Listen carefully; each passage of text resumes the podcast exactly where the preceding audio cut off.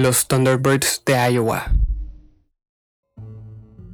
La tarde del 25 de julio de 1977 parecía ser como cualquier otra tarde calurosa de verano para la familia Lowe de London, Illinois. El olor a carne asada y verduras impregnaba el aire, mientras los adultos se recostaban en las sillas de jardín y los niños jugaban en el patio familiar.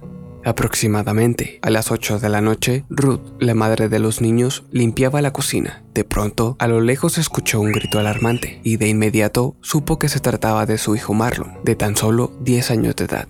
Cuando salió corriendo para ver cuál era la conmoción, Ruth quedó atónita. Justo en el patio, dos pájaros enormes volando en una estrecha formación circular perseguían a su hijo Marlon, picoteando y arañando los hombros del pequeño.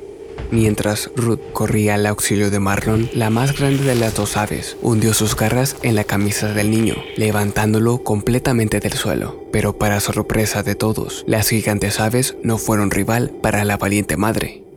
Ruth atacó en repetidas ocasiones al enorme animal y este, tras recibir varios golpes, soltó la camisa de Marlon, quien cayó al suelo después de haber sido arrastrado por una distancia de más de 10 metros.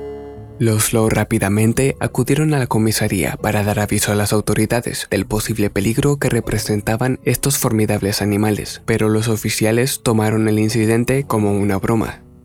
En su declaración, Ruth describió a las aves como tener un anillo blanco alrededor del cuello de 15 centímetros de largo. El resto del cuerpo era de un color negro. El pico de los animales debía ser de 16 centímetros de largo y con forma de gancho en la punta. Tenían tres dedos delanteros y un dedo posterior, ambos pies con garras afiladas. Cada ala debía medir un metro veinte como mínimo. La longitud total del cuerpo de las aves, desde el pico hasta la pluma de la cola, era de aproximadamente un metro cuarenta.